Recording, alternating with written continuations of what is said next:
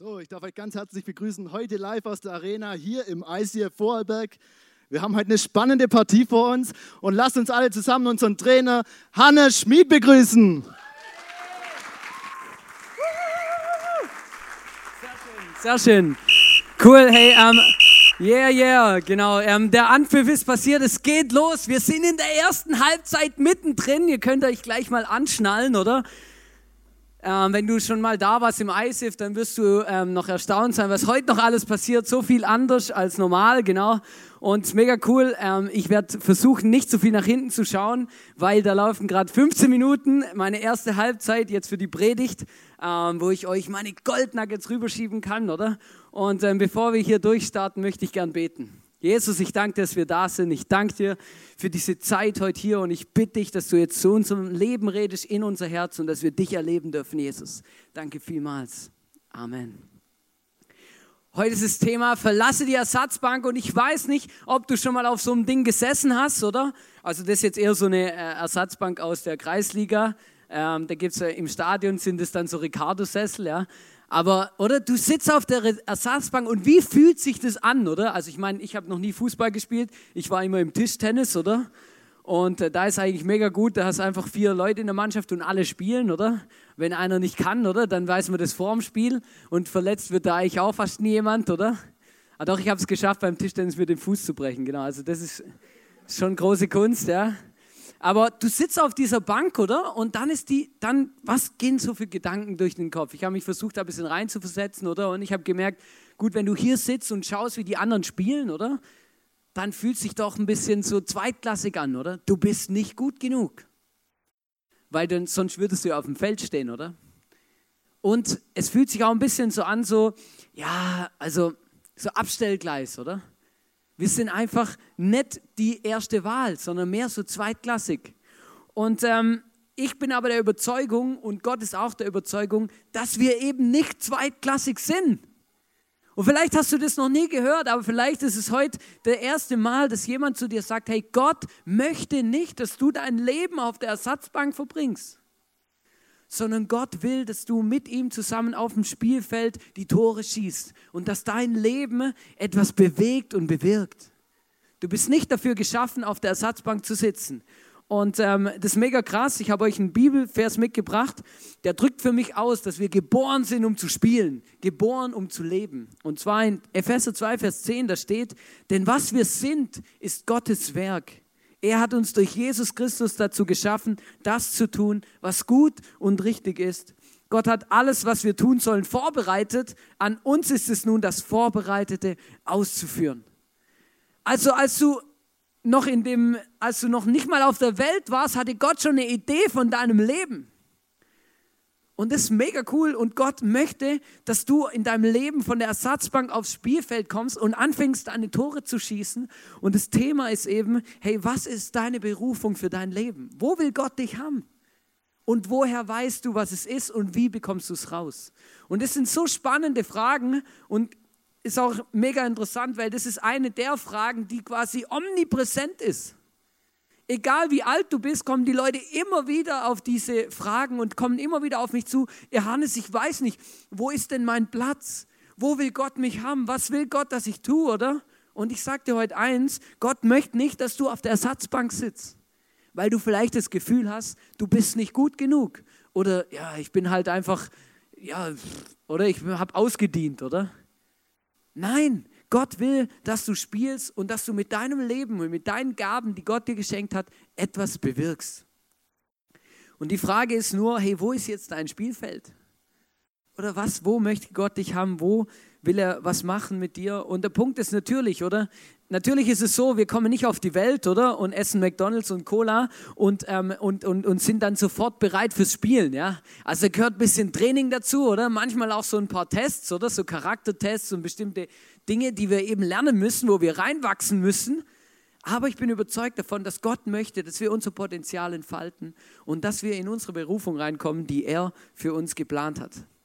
Wir schauen uns in dieser ganzen EM, in dieser Spiel des Lebens Serie, die die ganze EM übergeht, schauen wir uns zwei interessante Männer an, die im ersten Teil der Bibel ähm, ein, ein eigenes Buch geschrieben haben quasi, der Jona und der Nehemia. Und die können unterschiedlicher nicht sein.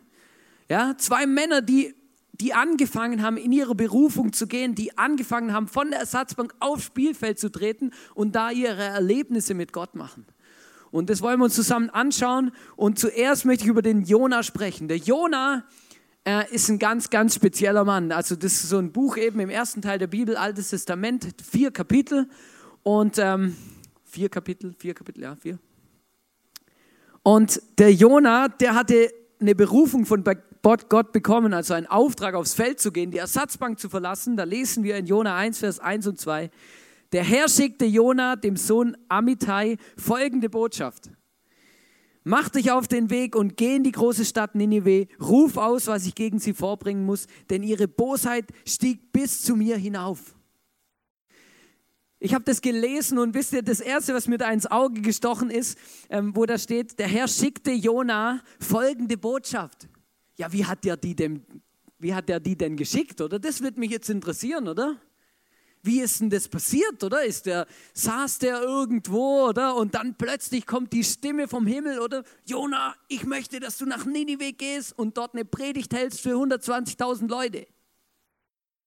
Oder ist ein Postbote vorbeigekommen, oder? Hat ihm einen Brief gegeben, da steht es drin, oder? Gott, Absender. Wie ist es, wie ist es passiert? Und wisst ihr, das finde ich, ja, das ist ein bisschen schade auch irgendwie, dass es da nicht steht, oder? Aber aber was der Text hergibt, was er sagt, ist, Herr Jona hat eine direkte Berufung, eine direkte Aufgabenbeschreibung von Gott bekommen.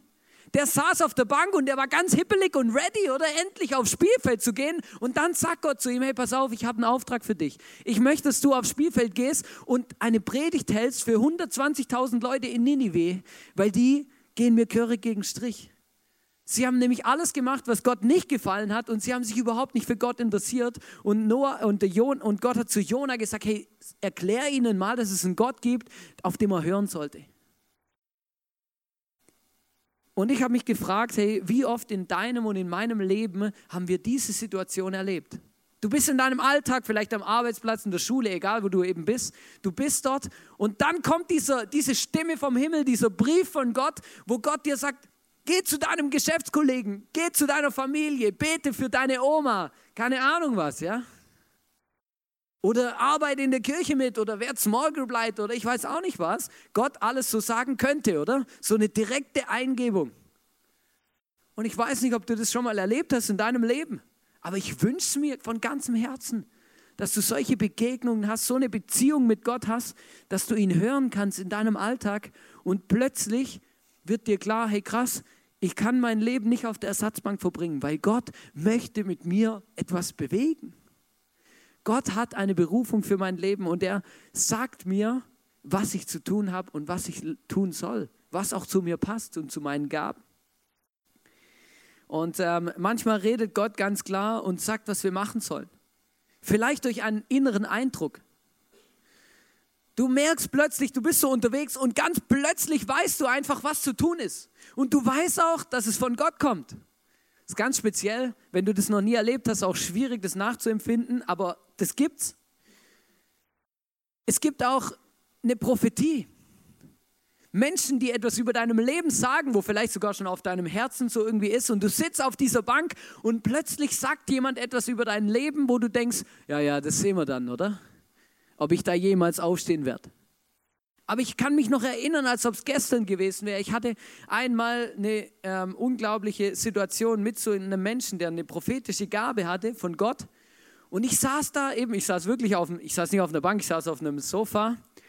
Und dieser Mann hat über mein Leben etwas gesagt, wo, wo mich bewegt hat, von der Ersatzbank ins Spielfeld einzutreten. Dieser Mann hat zu mir gesagt, Hannes, du wirst einmal viele vor vielen Menschen predigen und reden. Und ich habe damals so keine einzige Predigt gehalten. Ich habe noch nie ein Mikro in der, in der Hand gehalten und dieser Mann hat es über mein Leben gesagt. Und der Punkt ist, es hat mir geholfen, von der Ersatzbank aufzustehen und etwas zu bewegen, an mich selber zu glauben. Vielleicht redet Gott auch direkt in dein Leben durch die Bibel. Das passiert. Du liest etwas und du weißt ganz genau, was es mit deinem Leben zu tun hat. Es ist die direkte Botschaft von Gott an dich. Vielleicht redet Gott auch zu dir auf der Ersatzbank durch den Heiligen Geist. Du weißt es einfach, hey, du musst das und das machen, ist sehr ähnlich mit dem inneren Eindruck auch. Meistens ist er gewirkt vom Heiligen Geist. Vielleicht hast du auch so ein krasses Erlebnis, dass dein Leiter oder dein Small Group Leiter oder so einfach etwas sagt zu dir und du merkst plötzlich krass, das kommt jetzt nicht nur einfach aus seinem Mund, sondern das hat eine höhere Bestimmung, das ist irgendwie was krasses. Vielleicht hast du auch schon mal erlebt, vielleicht hast du auch mal einen Traum gehabt. Ich habe das in meinem Leben einmal erlebt, dass Gott direkt zu mir gesprochen hat durch einen Traum. Und ich habe seitdem bete ich dafür, dass es wieder passiert, aber es ist nicht passiert. Aber ich stand auch seitdem nie wieder an so einer entscheidenden Stelle. Ich weiß noch, das war der Moment, wo ich, ähm, wo ich mich entscheiden musste, ob ich, ob ich hier in, äh, nach Österreich komme und vor allem auch hier bleibe und mit dem René Schubert, den wir vorher gesehen haben, da im Video auch der erste Coach, mit ihm zusammen hier Kirche baue. Es war eine große Frage in meinem Leben. Ich wusste nicht so genau, will Gott, dass ich das mache? Will Gott nicht, dass ich es mache? Was soll ich machen, oder? Und ich werde es nie vergessen, ich lag in meinem Bett, oder? Meistens liegt man im Bett, wenn man träumt. Manche sitzen auch am Steuer, aber ich lag in meinem Bett und dann plötzlich, das ist mega krass, ähm, war so ein Stuhl in meinem Zimmer und drei Leute saßen auf diesem Stuhl und die haben alle das Gleiche gesagt.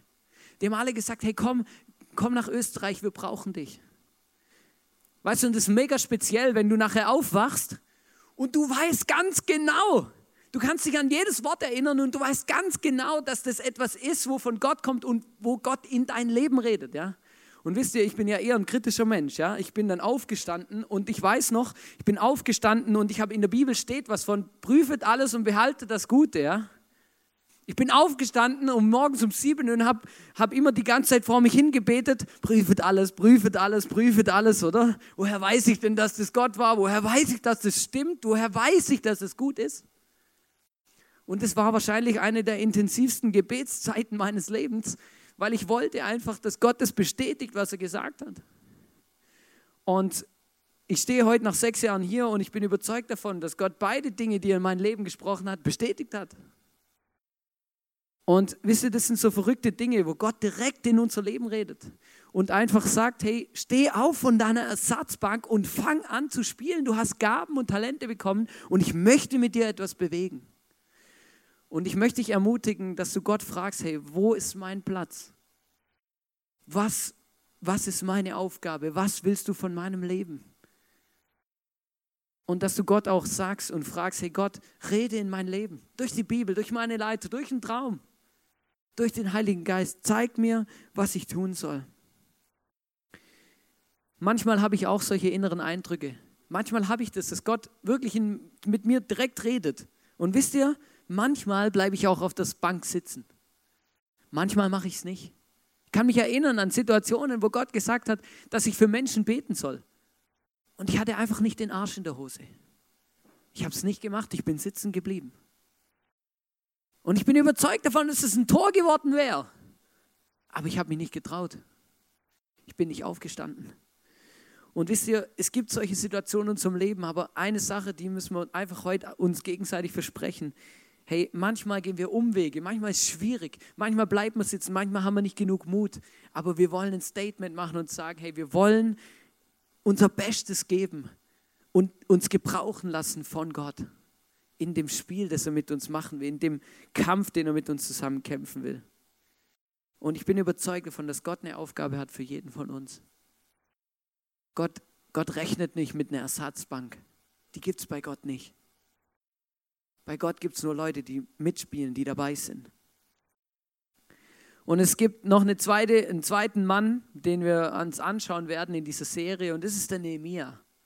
Ich weiß nicht, ob du über Nehemia schon mal was gehört hast, auch ein, ein, ein ja, Prophet, also ein Buch im Alten Testament, im ersten Teil der Bibel. Und der Nehemia, das ist wirklich krass. Du musst dir vorstellen, das ganze Volk, das ganze Volk Israel, die waren, die waren quasi, ja, die wurden gefangen genommen und waren außerhalb von ihrem Land, weil sie einen Krieg verloren haben und und und. Sie wurden verschleppt ins Ausland ähm, und, und wurden dort auch festgehalten, oder? Und ein paar Generationen später ist der Nehemiah dort geboren und er war Mundschenk vom König.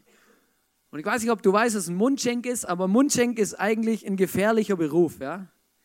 Weil als Mundschenk bist du dafür verantwortlich, dass wenn der König, wenn dem König irgendwelche Gifte verabreicht werden, dann bist du der Vorkoster, das heißt, du kratzt ab statt ihm, oder? Das war eigentlich dem sein Job, ja? Ich sag mal, in 80 Prozent der Fälle ist es gut gegangen, dann hast du immer gutes Essen gehabt, ja? Aber wenn es halt einmal schief geht, dann ist es schwierig. Das war sein Job, oder? Er hat da gearbeitet mit dem König zusammen und ähm, er hat Gott ganz anders gehört als der Jona. Und ähm, Halbzeit. Halbzeit. Gute Match, gutes Match. Ja, ja kurze Halbzeitanalyse. Also es ist eine gute Partie, aber musst dir überlegen, ob du vielleicht noch jemand einwechseln solltest. Ne? nee, aber mal aufgefallen ist mir, du spielst nur auf der linken Seite. Komm mal über rechts, Alter, da geht noch was, da geht noch viel. Nee, aber ich glaube, es wird eine geile Partie. Ich freue mich auf die zweite Halbzeit. Hey, starten wir einfach los. Sehr gut. Anstoß. Come on. Mega cool. Nehemiah, ihr wisst noch, wo ich war, oder? Ihr seid wieder voll bei mir. Ich finde es immer so krass, oder? Du guckst Fußball an, du fieberst voll mit, oder? Voll Gas. Und dann steht es 1-0 und dann kommt der Pfiff und dann kommt Bierwerbung. Ähm, und genau, so ist es ungefähr jetzt auch. Wir waren bei Nehemia, der Mundschenk, oder? Und dieser Mann, der hat Gott so krass erlebt, aber ganz anders wie der Jona. Das lesen wir jetzt zusammen, Nehemia 1, 3 bis 4 und 6a. Ich habe es alles ein bisschen zusammengeschnitten. Ähm, die Leute, die in die Provinz Juda zurückgekehrt sind, leben in großer Not und Bedrängnis. Und einfach ganz kurz, ihr müsst es verstehen, eben diese Stadt Jerusalem und dieses Land Israel, das war zerstört vom letzten Krieg. Und dann kommt zum Nehemia sein Bruder, der Hanani, und kommt zu ihm und er erzählt ihm das, was es mit dieser Stadt Jerusalem auf sich hat. Und dann sagt er, die Leute, die in die Provinz Juda zurückgekehrt sind, leben in großer Not und Bedrängnis. Die Stadtmauer von Jerusalem liegt noch in Trümmern und die Stadttore sind verbrannt. Nichts mehr ist da. Und dann lesen wir vom Nehemia, als ich das hörte, setzte ich mich nieder und weinte. Tagelang trauerte ich, fastete und betete zu dem Gott des Himmels. Hör mir doch bitte zu und sieh herab, öffne deine Ohren für das Flehen deines Dieners. Tag und Nacht bitte ich dich für die Israeliten. Und ich finde, das ist einer der Bibelstellen, wirklich, das ist, ich liebe das, wie das hier beschrieben wird. Wisst ihr warum? Weil wir hier etwas lesen von einem Mann, der plötzlich eine Leidenschaft bekommt für eine Situation, für eine Notsituation. Oder er ist Mundschenk, sein Leben ist gut, dann kommt sein Bruder Hanani und erzählt ihm von dieser kaputten Stadtmauer, von diesem zerstörten Jerusalem, von allem, was da brach liegt. Und wisst ihr, was es mit ihm macht? Er sagt nicht einfach, ja gut, ist doch nicht mein Problem, oder? Ich bin ja jetzt hier Mundschenk, oder? Sondern er weint. Es nimmt ihn mit, es macht, es berührt ihn, es bewegt ihn, es verändert etwas in seinem Herzen. Und es ist, es, ist, es ist sogar so krass, dass er, dass er tagelang betet und fastet und Gott damit in den Ohren legt und sagt, Gott, es kann doch nicht sein, dass diese Mauern kaputt sind. Es kann doch nicht sein, dass deine Stadt so in Trümmern liegt. Und wisst ihr, das, die, das, ist das Zweite, wie Gott in unserem Leben wirkt und wie wir uns von der, von der Ersatzbank aufs Spielfeld holt, wenn wir hier sitzen und plötzlich mit einer Situation in unserem Leben konfrontiert werden, die unsere Leidenschaft weckt, die unser Herz berührt, die uns auf die Knie zwingt, wo wir merken, hey krass, wenn ich jetzt nicht etwas verändere, wenn ich nicht etwas tue, passiert nichts. Also stehen wir auf aus Eigeninitiative, gehen aufs Spielfeld und verändern die Welt. Und wisst ihr, der Nehemiah hat die Welt wirklich verändert. Wir werden da auch noch die nächsten Sonntage drüber reden. Er ist aufgestanden von dieser Bank und hat angefangen teilzunehmen in dem Spiel, in seiner Berufung, die Gott für sein Leben hatte. und hat angefangen dafür zu beten. Das war das Erste. Das finde ich mega gut, oder? Er hat nicht einfach gesagt, gut, lass uns einen Esel packen, nach Jerusalem reisen. Nein, er hat gemerkt, da brennt etwas auf meinem Herz, aber ich kann nicht einfach losziehen, sondern ich muss warten, bis Gott mir eine Türe aufmacht. Ich muss warten, bis Gott es okay gibt. Und sagt, okay, gut, jetzt kann es losgehen. Auf geht's. Du hast die Leidenschaft, dein Herz ist am richtigen Fleck, go for it. Und vielleicht weißt du jetzt genau, von was ich rede. Vielleicht gibt es auch so Dinge in deinem Leben, die du auf dem Herz hast, wo du einfach merkst, hey, das kann doch nicht sein, dass es hier so zugeht. Ich habe dem letzt war ich mit drei von meinen Kumpels. Wir waren ähm, am Alten Rhein mit der Emma. Das war recht lustig. Waren wir grillen am Abend. Aber das ist immer gut, wenn vier Männer mit einem Bier in der Hand und einem Kinderwagen durchs Dorf laufen, oder? Wir waren unterwegs und dann, und dann waren wir dort am Grillen und dann kam, und das hat mich so berührt wirklich, da kam eine ältere Frau mit einem Asylbewerber, ähm, kam sie dorthin und es war so, sie kam dorthin, der hat kein Wort Deutsch verstanden, sie hat ihm eine rote Wurst gekauft, oder? Hat die aufgeschnitten, hat ihm gezeigt, wie man die einschneidet, wie man grillt in der Schweiz, oder? Das war so lustig. Und da hat sie ihm alles erklärt, oder? Und, und, und alles und so. Und es hat mich so berührt, ich habe gemerkt, hey krass, diese Frau, die investiert einen Abend ihres Lebens, um diesem Mann zu helfen, hier anzukommen und sich wohl zu fühlen. Wisst ihr, das macht die nicht, weil sie dafür bezahlt wird oder weil sie dazu gezwungen wird, sondern das macht sie, weil sie eine Not gesehen hat. Und es berührt mich, wenn ich sehe, wie Menschen hier auch in unserer Kirche aufstehen und für Dinge kämpfen, für Dinge die Fahne hochhalten, wo sie merken, hey, ich kann nicht zulassen, dass es in unserer Kirche keine Kleingruppen gibt. Deswegen leite ich eine. Ich kann es nicht zulassen, dass wir, kein, dass wir keine Gruppe haben, die betet in dieser Kirche. Deswegen möchte ich da reinstehen. Ich möchte etwas bewegen. Und es berührt mich, wenn ich sehe, wie Menschen aufstehen und aufs Spielfeld gehen und anfangen, in ihrem Lebensberufung reinzustarten, weil sie eine Leidenschaft auf ihrem Herzen haben, die sie bewegt, etwas zu verändern. Und das ist was Göttliches. Es braucht nicht immer diese direkte Ansprache von Gott. Manchmal braucht es auch die Eigeninitiative von uns und dieses, dieser Traum auf unserem Herzen, etwas zu verändern. Und ich weiß nicht, für was schlägt dein Herz? Was weckt deine Leidenschaft? Gibt es etwas in unserer Kirche, in unserer Gesellschaft, was dir absolut total gegen Strich geht, wo du sagst, oh mein Gott, wieso ist es so? Das muss unbedingt verändert werden. Dann bist du der richtige Mann, die richtige Frau zur richtigen Zeit am richtigen Ort, etwas zu bewegen. Und das finde ich so geil. Und ich finde es cool, dass Gott uns genau da benutzt. Wisst ihr, die, die Brüder Wright, Breeder Wright. Die haben ja das Flugzeug erfunden.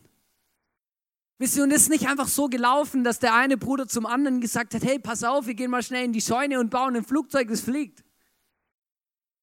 Nein, das war über Jahre hinweg, haben sie angefangen, dieses Flugzeug zu entwickeln und sie hatten, sie hatten ähm, es ging schief, es ging alles Mögliche kaputt und es hat nicht immer funktioniert. Sie haben Rückschläge erlitten, aber sie haben nicht aufgehört, ihren Traum festzuhalten und zu sagen, wir haben eine Leidenschaft, etwas zu bewegen. Der Henry, Henry Ford, Henry Ford, dem sein Herz schlug höher mit dem Gedanken, dass jeder Mensch, vor allem Bäcker, Metzger und noch ein paar andere, ein Auto vor, seiner, vor ihrer Tür haben.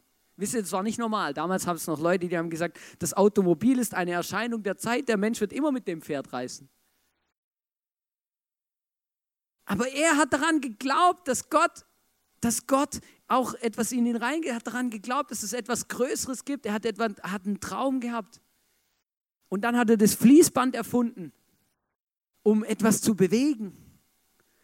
Wisst ihr, und ich merke, es gibt so Dinge in unserem Leben, die lassen unser Herz höher schlagen. Es gibt so Dinge auch, die Gott in unser Herz gelegt hat, in unser Leben rein programmiert hat, die wecken eine Leidenschaft in uns. Und ich hoffe, dass es in deinem Leben nicht nur die EM ist, die eine Leidenschaft in dir weckt, sondern dass da noch mehr ist, für das, dein, für das du dein Leben investieren willst. Deine Zeit, dein Geld, das, was Gott geschenkt hat. Was ist dein Spielfeld? Wo will Gott dich haben? Und wisst ihr, ich habe angefangen, wo ich das erste Mal mit dieser Frage so konkret eigentlich äh, konfrontiert wurde, da habe ich angefangen, mein Tagebuch aufzuschreiben. Dinge, die wir heute hier im ISF machen. Ich kann mich noch erinnern, ich weiß noch, mein Herz hat höher geschlagen bei dem Gedanken, dass, ich, dass wir eine Kirche bauen können, eine Kirche machen können, auf die ich stolz bin. Wo ich mich nicht schämen muss, meine Freunde einzuladen, weil ich weiß, dass da alles Mögliche schief geht, sondern wo ich sagen kann, hey, ich liebe es, am Sonntag in die Kirche zu gehen und ich bin stolz drauf. Ich möchte, dass meine Freunde das sehen. Ich kann mich noch erinnern an, an, an Situationen in meinem Leben, wo ich gemerkt habe, hey, ich wünsche mir, dass wir etwas bewegen, dass Menschen gerettet werden, dass Menschen diesen Jesus kennenlernen können, dass sie Vergebung bekommen für ihre Schuld, für ihre Fehler, für das, was in unserem Leben schiefläuft. Und das war der Antrieb zum Start dieser Kirche.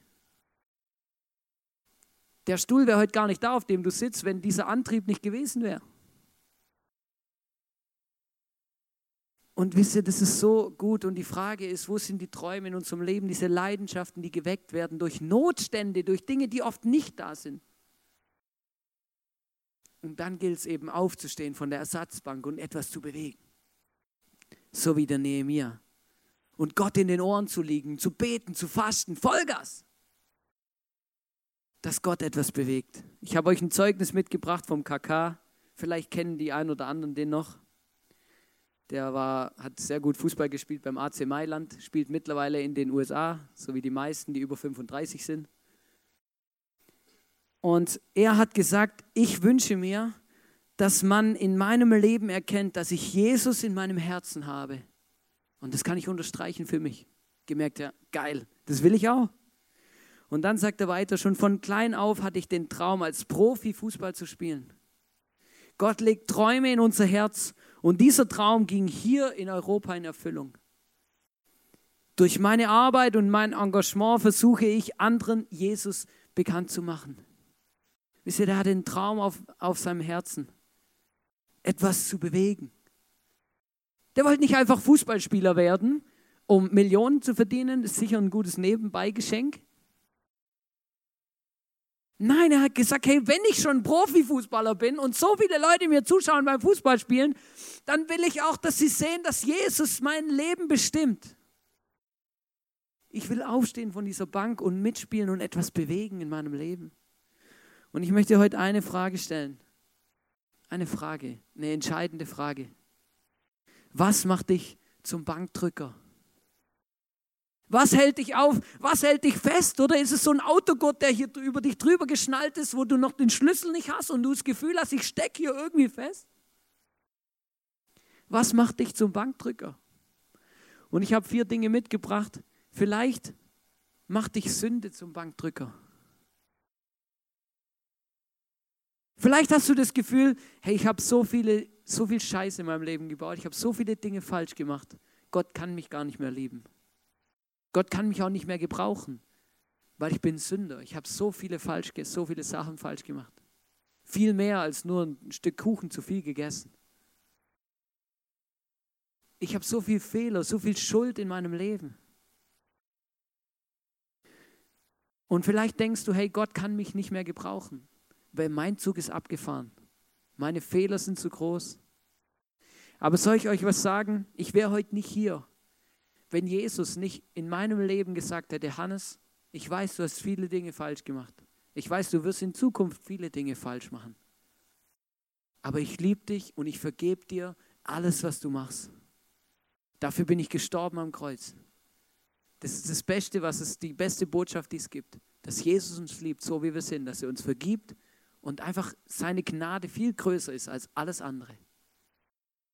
Und wenn du zum tausendsten Mal etwas falsch gemacht hast, Jesus möchte nicht, dass die Sünde uns befiehlt und uns sagt, dass wir auf der Bank sitzen bleiben sollen, sondern er hat die Sünde weggeräumt, er hat sie auf die Seite geräumt, er hat sie weggeschafft, damit wir aufstehen können und mitspielen. Gott möchte dir heute eine neue Chance geben. Er will dir vergeben, was schiefgelaufen ist, egal wie oft es schon schiefgelaufen ist, weil er möchte nicht, dass du wegen den, deinen Sünden und den Dingen, die dich abhalten, hier auf der Bank versauerst. Er möchte dein Leben gebrauchen und, und mit deinem Leben etwas bewegen. Vielleicht sitzt du auf der Bank, weil du Angst hast und dir Sorgen machst. Was ist, wenn ich da draußen versag, oder? Was ist, wenn ich die entscheidende Chance zum Tor nicht nutze? Was ist, wenn ich, wenn ich alles falsch mache? Was ist, wenn ich Gott falsch gehört habe? Du kannst dir über so viele Dinge Gedanken machen, du kannst so viel Ängste und so viel Sorgen in deinem Leben haben, dass du so erstarrt bist und so ängstlich bist, dass du sitzen bleibst und dich gar nicht traust aufzustehen.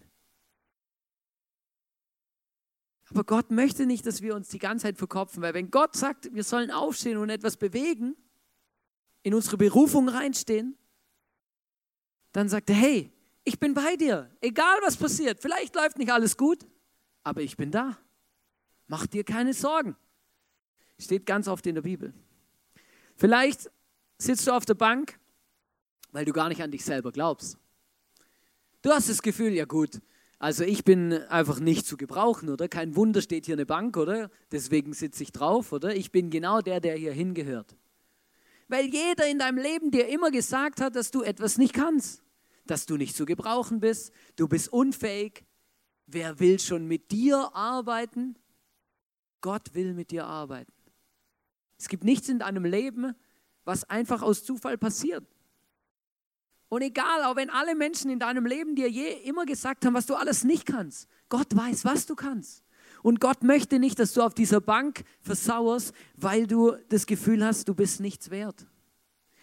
Vielleicht sitzt du auf dieser Bank wegen deinen Umständen. Und das finde ich der bescheuertste Grund von allen. Aber ich entdecke ich, ich entdeck mir in, in meinem Leben, so oft entdecke ich in meinem Leben, dass ich genau wegen diesem, wegen diesem Schild hier auf der Bank sitze und Gott mich ja wie nicht gebrauchen kann, weil ich stehe mir selber im Weg, oder? Vielleicht sagst du, ich habe zu wenig Geld, oder? Sagt Gott, ist kein Grund. Vielleicht sagst du, ich habe zu viel, zu viel Geld, oder? Sagt Gott, ist kein Grund. Vielleicht sagst du, ich habe den falschen Partner geheiratet. Sagt Gott, ist kein Grund. Vielleicht sagst du, ich bin in der falschen Familie aufgewachsen, sagt Gott, ist kein Grund. Vielleicht sagst du, ich habe keine Ahnung, vielleicht hast du, ich habe die falsche Krankheit oder die richtige oder ich weiß auch nicht was. Man kann, verstehst du, kannst für alles eine Ausrede finden, das ist unglaublich.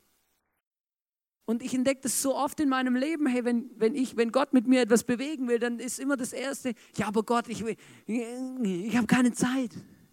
Ich habe zu wenig Geld. Aber ich muss doch um das und das mich auch noch kümmern. Und hier und hier sollte ich doch eigentlich auch, das ist doch gar nicht meine Begabung. Wir finden immer Ausreden, die uns abhalten, wirklich durchzustarten. Und wisst ihr, ich habe vor, vor ein paar Jahren habe ich mit Gott einen Deal gemacht. Ich habe da einen Bibelvers gelesen und der ist so ein Lebensmotto von mir bis heute. Apostelgeschichte 13, Vers 36. Da geht es um den König David. Und der König David, der steht, David starb, nachdem er den Menschen seiner Zeit nach Gottes Willen gedient hatte. Wisst ihr, und genau das wünsche ich mir für mein Leben. Wenn ich mal diese Erde verlasse, wenn ich mal hier abkratze, was jeder von uns wird übrigens, gell? Es ist kein, ähm, jeder von uns wird die Erde mal verlassen. Aber ich wünsche mir, dass das über meinem Leben steht, dass, da, dass, dass diese Menschen, die noch leben oder was auch immer, wer sagt, hey, der Hannes, der hat alles in seinen Möglichkeiten getan, um nach dem Willen Gottes den Menschen seiner Zeit. Mich interessiert auch nicht die nächste Generation, weil da bin ich nicht mehr da, sondern mich interessiert das, was jetzt ist. Und im Jetzt möchte ich mich gebrauchen lassen von Gott und etwas bewegen. Und ich wünsche mir das für dich auch, für unser Leben, dass wir Gott in unser Leben lassen. Und dass wir sagen können, hey, wir wollen unsere Zeit, unser Geld, alles, was wir sind und haben, investieren. Und damit über unserem Leben am Schluss gesagt werden kann, hey, Gott hat dein Leben benutzt, du hast den Menschen deiner Zeit gedient. Gott möchte etwas bewegen mit dir. Gott möchte, dass du spielst.